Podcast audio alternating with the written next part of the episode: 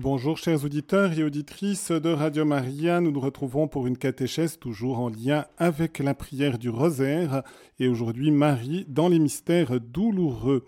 Et je vous propose comme prière d'ouverture en cette fête de l'Immaculée Conception de voir que la grâce spéciale de la Vierge Marie l'a conduit à se tenir vaillamment debout au pied de la croix à travers cette prière si belle du Stabat Mater.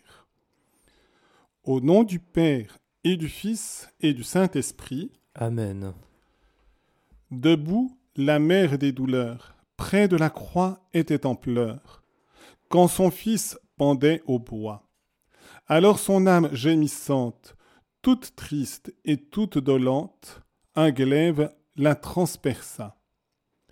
Qu'elle était triste, anéantie, la femme entre toutes bénie, la mère du Fils de Dieu.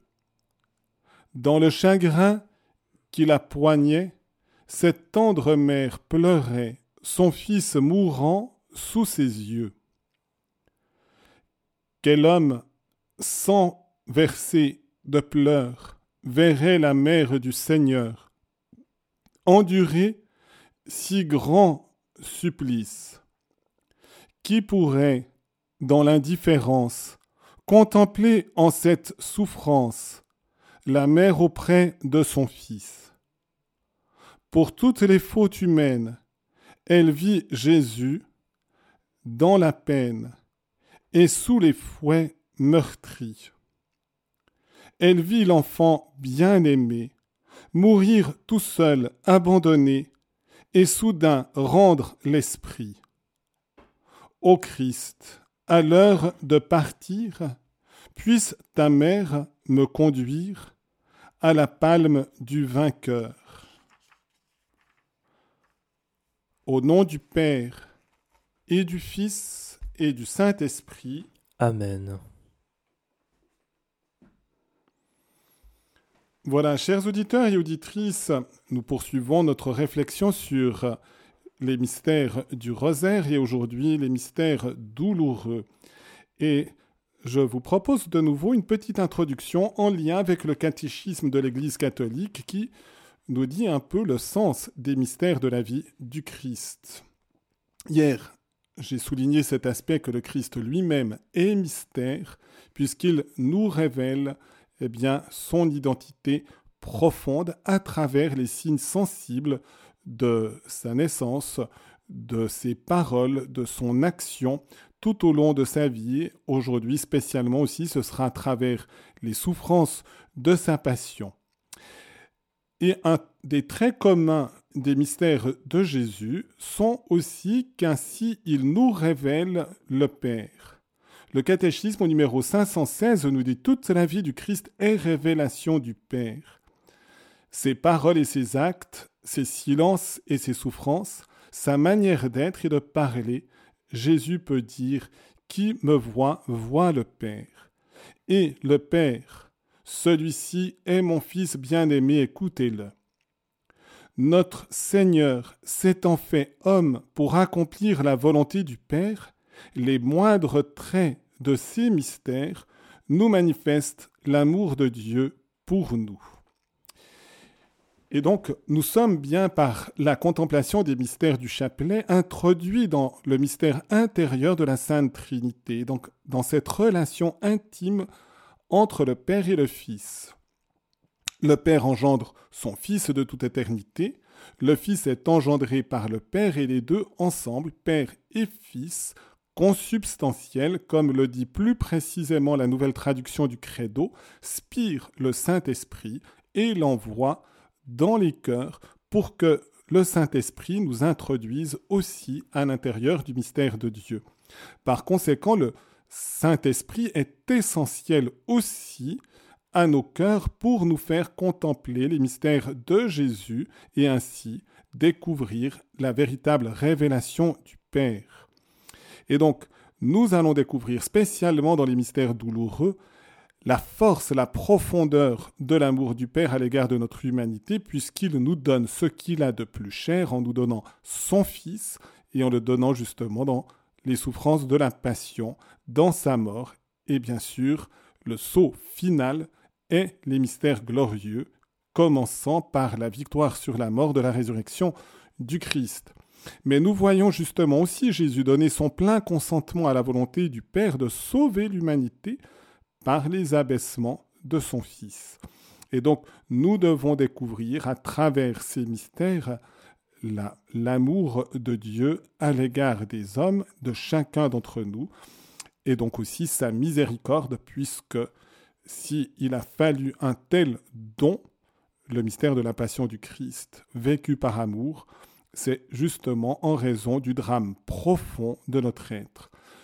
Dieu n'est pas venu guérir seulement des égratignures superficielles dans le cœur de l'homme, il est venu vraiment guérir une blessure profonde et même une mort spirituelle pour que nous puissions ressusciter à la vie nouvelle dans le Christ. Toute la vie du Christ est aussi mystère de rédemption. La rédemption nous vient avant tout par le sang de la croix. Mais ce mystère est l'œuvre dans toute est à l'œuvre dans toute la vie du Christ. Dans son incarnation déjà, par laquelle, en se faisant pauvre, il nous enrichit par sa pauvreté. C'est bien le mystère de Noël. Dans sa vie cachée, qui par sa soumission répare notre insoumission, répare la désobéissance d'Adam et Ève et nos propres désobéissances tout au long de l'histoire des hommes. Jésus a voulu se soumettre non pas comme un esclave, mais comme un enfant libre pour sauver les hommes de leur orgueil qui conduit justement à la révolte contre Dieu. Dans sa parole, eh bien, Jésus purifie ses auditeurs. Et nous voyons faire résonner aussi sur les ondes de Radio Maria la parole du Christ, la proclamer, la prier eh bien c'est conduire aussi, comme au temps de Jésus, parce que c'est encore Jésus qui agit et qui parle, eh bien c'est conduire ceux qui écoutent cette parole qui vient de Dieu dans la purification de leur cœur. Également Jésus, dans ses guérisons, dans ses exorcismes, par lesquels il a pris nos infirmités et s'est chargé de nos maladies dans sa résurrection finalement par laquelle il nous justifie. Et donc, les mystères du Christ, tous les mystères, mais d'une manière très spéciale les mystères douloureux, sont véritablement une révélation de la rédemption. Nous introduit dans le mystère de la rédemption. Finalement aussi, toute la vie du Christ est mystère de récapitulation. Tout ce que Jésus a fait, dit et souffert avait pour but de rétablir l'homme déchu dans sa vocation première. Et en effet, par la faute originelle, l'image de Dieu a été perturbée, a été faussée, ce qui fait que nous nous faisons des images de Dieu qui sont généralement fausses. On le voyait justement dans la première lecture de cette fête de l'Immaculée Conception, Adam et Ève, alors que Dieu n'a absolument pas changé, qu'il est tout amour, comme dira Saint Jean, Dieu est amour, Dieu est lumière, eh bien, l'homme et la femme prennent peur à la venue de Dieu. Alors que Dieu les avait créés justement dans cette harmonie, que l'image de Dieu en eux était pure eh bien, le péché va fausser cette relation à Dieu, et au lieu de garder une confiance totale en Dieu, eh bien, cette confiance est blessée, perturbée, et elle devient même une méfiance à l'égard de Dieu. Or, nous voyons justement dans la Vierge Marie, et c'est elle qui va nous introduire ainsi à ce regard pur, dans son immaculée conception, dans sa vie toute pure, toute exempte de toute tâche de péché, eh bien la Vierge Marie nous montre ce chemin d'une confiance totale en Dieu. Marie, au jour de l'Annonciation, va s'abandonner à la providence de Dieu. Elle ose prononcer son oui, et un oui qui engage toute sa vie, tout son avenir, et même mystérieusement déjà cette présence au pied de la croix, et bien sûr aussi la suite glorieuse par l'accueil du Saint-Esprit au jour de la Pentecôte et par son assomption dans le ciel, c'est ce que nous avons vu hier à travers les mystères glorieux. Eh bien, Marie engage toute son existence et elle va nous engager aussi par son exemple, par sa prière maternelle, par le fait qu'elle nous indique toujours son Fils Jésus comme l'expression de l'amour du Père, eh bien, elle nous engage aussi dans cette même confiance. C'est du reste l'ange Gabriel qui disait, en parlant du signe de la conception de Jean-Baptiste dans le sein de sa mère Élisabeth, âgée, stérile, rien n'est impossible à Dieu. Marie gardera cela, elle gardera aussi ce regard au pied de la croix. Et donc, nous pouvons justement regarder ces mystères douloureux avec la présence de la Vierge Marie. Et Saint Jean-Paul II, dans le texte qu'il nous a offert cette lettre apostolique sur les mystères du rosaire, concernant les mystères douloureux, s'exprime ainsi. Les évangiles donnent une grande importance aux mystères douloureux du Christ. Depuis toujours, la piété chrétienne, spécialement pendant le carême, à travers la pratique du chemin de croix, s'est arrêté sur chaque moment de la passion, comprenant que là se trouve le point culminant de la révélation de l'amour, et que là aussi se trouve la source de notre salut. Voyez, la passion, alors qu'elle pourrait nous rebuter, parce qu'elle est aussi un drame, qu'elle est une agression de l'humanité à l'égard de Dieu, et donc à l'égard de Jésus, le Verbe de Dieu qui s'est fait chair. En réalité, dans le plan divin, elle est l'expression de cet amour sans condition de Dieu à l'égard de notre humanité, de cet amour qui est capable de rejoindre même nos offenses, nos révoltes, nos agressions de Dieu. Dieu ne répond pas à l'agression par l'agression, il répond à l'agression par un amour encore plus fort. Et en découvrant cela, nous voyons à quel niveau doit être vécue notre vie. Nous sommes appelés aussi à vivre selon ce modèle, à ne, ne pas répondre à l'agression par l'agression lorsque nous sommes confrontés aux violences de la vie, mais à répondre à cette agression par un amour encore plus grand. Et cet amour encore plus grand sort du cœur de Jésus, est accompagné par l'amour maternel de la Vierge Marie et rejoint nos cœurs pour nous donner toutes les forces de la grâce nécessaires à demeurer dans la persévérance de l'amour. Jean-Paul II poursuit, le rosaire choisit certains moments de la passion, incitant la personne qui prie à les fixer avec le regard du cœur et à les revivre. Et on peut dire même avec le regard du cœur immaculé de Marie. Le parcours de la méditation s'ouvre sur Gethsemane, où le Christ vit un moment particulier d'angoisse, confronté à la volonté du Père face à laquelle la faiblesse de la chair serait tentée de se rebeller. À ce moment-là, le Christ se tient dans le lieu de toutes les tentations de l'humanité et face à tous les péchés de l'humanité pour dire au Père que ce ne soit pas ma volonté qui se fasse, mais la tienne.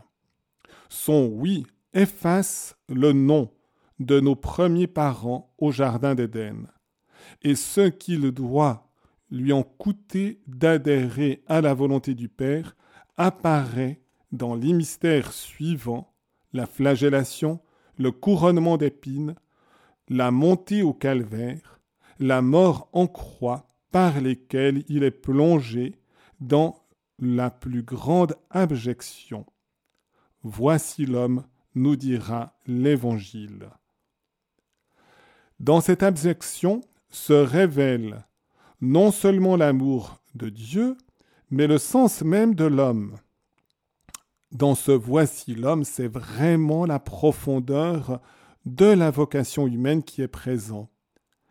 Qui veut connaître l'homme doit savoir en reconnaître le sens, l'origine et l'accomplissement dans le Christ. Dieu qui s'abaisse par amour jusqu'à la mort et à la mort sur une croix.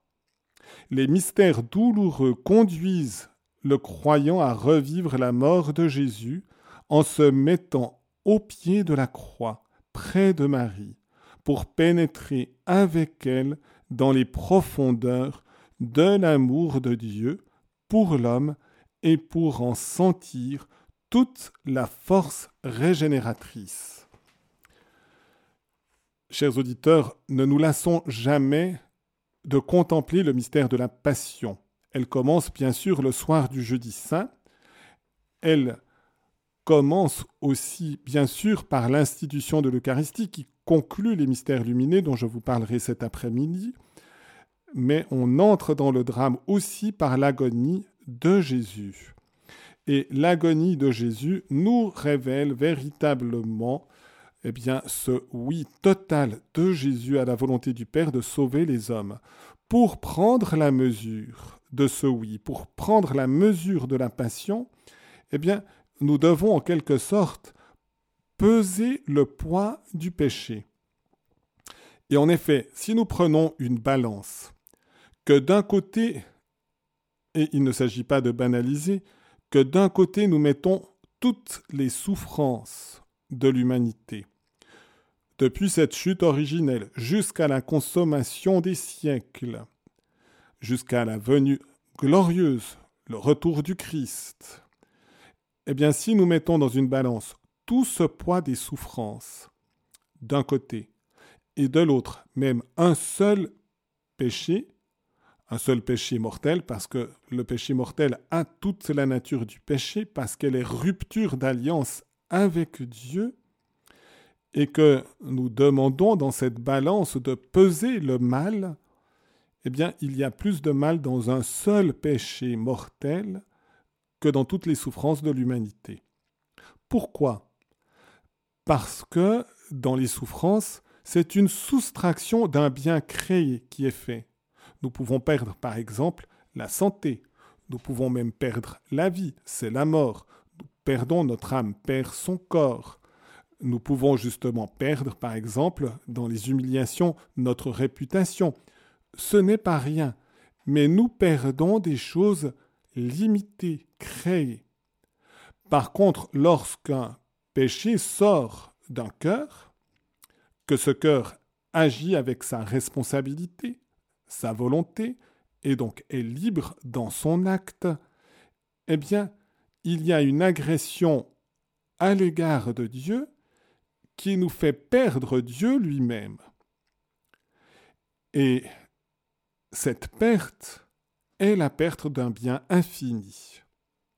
Et voyez, un seul acte de péché nous fait perdre le bien infini. C'est donc bien quelque chose de beaucoup plus conséquent. Puisque perdre un bien infini, si la cause est notre péché, vous comprenez, dans ce péché, dans cet acte très mystérieux, qui est un original de chaque être humain qui pose cet acte, comme du reste l'acte de charité est un original de chaque être humain, mais qui est marqué par la grâce de Dieu, tandis que celle-ci est une privation de ce que Dieu voulait donner comme plénitude à cet acte, eh bien, il faut comprendre que dans cet acte de péché, il y a plus de mal même que dans la perte de Dieu, puisque c'est une conséquence, la perte de Dieu. Et donc, on voit que dans l'offense à Dieu qui est le péché, nous cherchons à atteindre Dieu. Autant que nous pourrions le vouloir, nous voudrions même en quelque sorte anéantir Dieu. Nous ne pouvons pas le faire en lui-même, il est plénitude et il ne va jamais perdre son être. Mais nous arrivons à atteindre cette perte de Dieu en nous par la rupture d'alliance. Maintenant, si un seul péché a plus de poids de mal que toutes les souffrances et les peines de l'humanité. Vous comprenez que si maintenant on met véritablement tous les péchés du monde, depuis l'aube de l'humanité jusqu'à la consommation des siècles, alors on voit la force et la puissance du mal dans l'accumulation de tous ces péchés tout au long de l'histoire. Et vous voyez dans le mystère de la croix, c'est Jésus qui porte ce poids du péché du monde. Aucun péché n'est exclu de cet accueil dans le cœur sacré de Jésus. Mais si tout le poids du péché tombe sur le cœur de Jésus, il n'atteint pas la limpidité du cœur de Jésus, il n'atteint pas son amour, il ne détruit pas l'amour à l'intérieur de Jésus. Au contraire, l'amour qui est dans le cœur de Jésus, accueillant délibérément, volontairement, puisque Jésus s'avance librement vers sa passion, c'est lui qui aura cette puissance de faire éclater l'amour en détruisant le péché par le mystère de la croix. Et c'est pourquoi nous sommes appelés à apporter tous nos péchés auprès de la croix du Seigneur.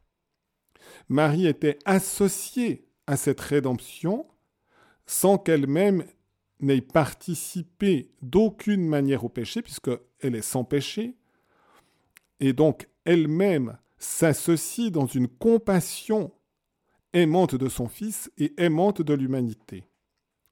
Et c'est la raison pour laquelle nous avons à demander à Marie cette confiance de pouvoir nous-mêmes venir à la miséricorde divine avec le poids de notre propre péché, et puis de chercher, dans la mesure aussi où notre cœur va être investi par l'amour qui découle du cœur transpercé de Jésus sur la croix, de venir aussi avec nos frères et nos sœurs pour les amener aussi à la miséricorde, pour les entraîner comme Marie cherche à nous entraîner vers le cœur de Jésus.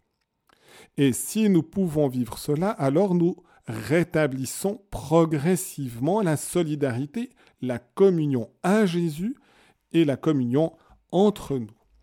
Et nous voyons justement dans les mystères que nous célébrons, dans cette agonie où Jésus donne son oui plein, dans la flagellation où il reçoit les coups des péchés dans son corps, et Marie va recevoir les contre-coups par son amour dans son corps aussi et dans son âme qui est blessée par ses atteintes à son Fils, dans le couronnement d'épines où il se révèle roi, mais un roi d'amour, prêt à toutes les humiliations pour nous guider dans son royaume, dans le fait qu'il porte sa croix et il ne la porte pas à contre-coeur, il ne cherche pas à se débarrasser de la croix, mais il veut véritablement porter cette croix. Dans l'Évangile, il y a une connotation de tendresse.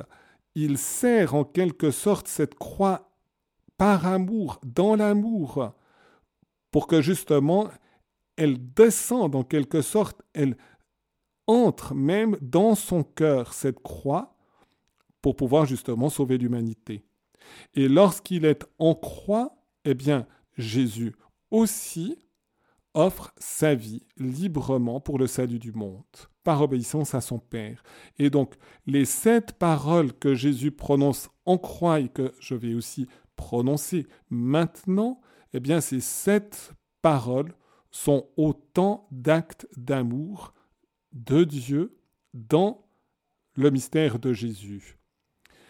Le chiffre 7 du reste est un chiffre de plénitude.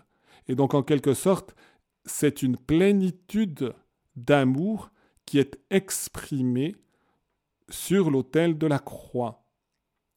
Père, pardonne-leur, ils ne savent pas ce qu'ils font.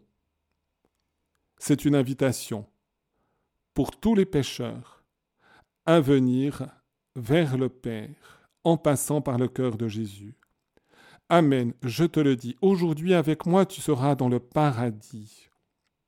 Le bon larron a écouté véritablement la première parole, et parce que justement il l'accueille, son cœur est transformé, purifié, sanctifié et entre dans un amour tel que son supplice, à ce moment-là, prend tout son sens et va être aussi moment de libération. Aujourd'hui, avec moi, tu seras dans le paradis. Ensuite, Jésus ne se regarde pas lui-même, il continue d'être attentif à sa mère, à son cœur immaculé et à tous ses disciples. Et c'est pourquoi, voyant Marie et Saint Jean, il dit, Femme, voici ton fils, fils, voici ta mère. C'est une force d'amour. Jésus nous donne, en la personne de Saint Jean le disciple bien-aimé, le plus beau cadeau de son amour, sa mère, celle qui a permis par son oui la venue du Verbe de Dieu dans la chair et qui sans ce oui, eh bien, n'aurait pas apporté le salut parce qu'il n'y aurait pas eu la passion, la croix et finalement la résurrection de Jésus. Jésus nous montre jusqu'où peut aller la désolation et dans sa sensibilité, dans sa conscience humaine, Jésus ne perçoit plus la communion à son Père, mais elle reste réelle dans la fine pointe de son âme. Et c'est pourquoi il prononce ces paroles Eloi, Eloi, lema sabachthani. Mon Dieu, mon Dieu, pourquoi m'as-tu abandonné? Est tiré du psaume, de ce psaume 21, qui décrit la passion, mais qui annonce aussi la résurrection, puisque dans le psaume, nous aurons ces paroles Tu m'as répondu. Ce n'est pas un cri de désespoir, mais même l'espérance en Jésus, la force de savoir qu'il s'appuie sur la puissance de son Père et donc sur la plénitude de la divinité qui est présente dans son humanité par le mystère de l'incarnation, eh bien il peut aller jusqu'au bout de cette course. Finalement, il manifeste aussi son désir d'être uni à nous. Il vient mendier notre oui. J'ai soif. J'ai soif, j'ai soif des hommes. J'ai soif de les recevoir. J'ai soif de leur amour. Je leur demande leur amour. Je leur demande d'abandonner leurs péchés, leurs offenses à Dieu qu'ils viennent vers mon cœur, qui continuent d'agir à travers, eh bien, les sacrements, puisque tous les sacrements sont des actes de Dieu passant par le cœur humain de Jésus et rejoignant notre cœur pour leur apporter la rédemption. Tout est accompli. Jésus, en allant jusqu'au bout de cette course, accomplit le dessein de Dieu. Et en effet, le moment de la croix, le moment de la passion du Christ, qu'il vit justement avec la passion de l'amour, a une telle puissance qu'il compense tout le poids du péché du monde, non pas à égalité, mais par une surcompensation. La victime qui est offerte a une valeur infinie puisqu'il s'agit de Dieu lui-même fait homme, cette victime est offerte avec un amour infini. C'est l'amour infini de Dieu qui descend dans le cœur de cet homme. Et ce oui prononcé est donné tout entier, et tout entier pour rejoindre tous les hommes. Et c'est pourquoi, après cet accomplissement ultime, Jésus donne cette dernière parole qui est un regard vers le Père. Père, entre tes mains, je remets mon esprit. Et ici, après nous avoir donné sa mère, il nous donne son esprit, il nous donne l'Esprit Saint. C'est justement l'Esprit Saint qui nous permettra de recevoir tous les cadeaux de Dieu. L'Esprit Saint est le cadeau par excellence est le cadeau des cadeaux de Dieu. Et ce cadeau de Dieu, dans l'Esprit Saint, eh bien, nous aide à véritablement tout recevoir de l'amour. Et je terminerai par ces quelques paroles aussi du cardinal Journet qui aimait tant la Vierge Marie. Il dit à sa mère, Femme, voici ton fils. Ensuite, il dit aux disciples, Voici ta mère. C'est une grande douceur de Jésus pour sa mère, mais comme la recevrait-elle autrement que dans les larmes? De lui donner comme enfant, dans la personne du disciple bien-aimé, ceux pour lesquels il verse le sang de sa rédemption. Et c'est encore une grande douceur de Jésus pour le disciple bien-aimé en qui sont figurés tous ceux qui, proches ou lointains, accueilleront les prévenances du divin amour, de leur donner spirituellement pour mère, qu'ils en soient conscients, qu'ils en soient conscients ou inconscients, sa propre mère. Voici que la tendresse du cœur de la mère de Dieu va se reverser sur la misère des enfants d'Adam, voici qu'ils vont devenir frères de Jésus, non seulement parce qu'ils auront par l'adoption Dieu comme Père, mais encore parce qu'ils auront, par son universelle compassion corrédemptrice, Marie pour mère. Et je vous propose justement d'écouter maintenant une pièce musicale et qui est une berceuse donc c'est Marie qui porte son enfant Jésus, mais qui justement, en portant son enfant Jésus, en le berçant, voit déjà, entrevoit déjà prophétiquement eh bien, le mystère de la passion. C'est une œuvre de Tarquino Merula, Orque Tempo di dormire, et laissons justement cet amour de la Vierge uni à Jésus nous rejoindre pour que nous puissions aussi dire notre oui à cette rédemption accomplie dans l'amour qui est le sang même versé de Jésus.